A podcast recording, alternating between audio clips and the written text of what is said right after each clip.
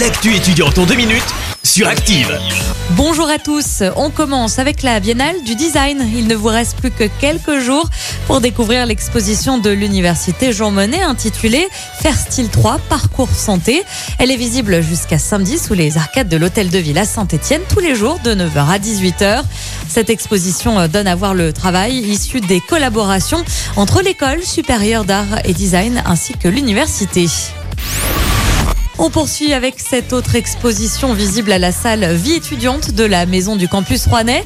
Il s'agit d'une exposition photo autour de la santé mentale. C'est jusqu'à vendredi. Il sera question de réflexion autour du confinement, des diversités des personnes ainsi que des lieux de vie. On reste à Rouen avec cet après-midi euh, cinéma proposé demain à l'espace conférence du campus avec trois films à la suite dès 14h. Il y aura Qu'est-ce qu'on a fait au bon Dieu, Les bronzés font du ski, suivi du film Les. Vous retrouverez également un buffet après chaque séance. On termine avec cette opération culturelle gratuite pour cette soirée concert organisée demain au fil de Saint-Etienne dans le cadre du festival Parole et Musique.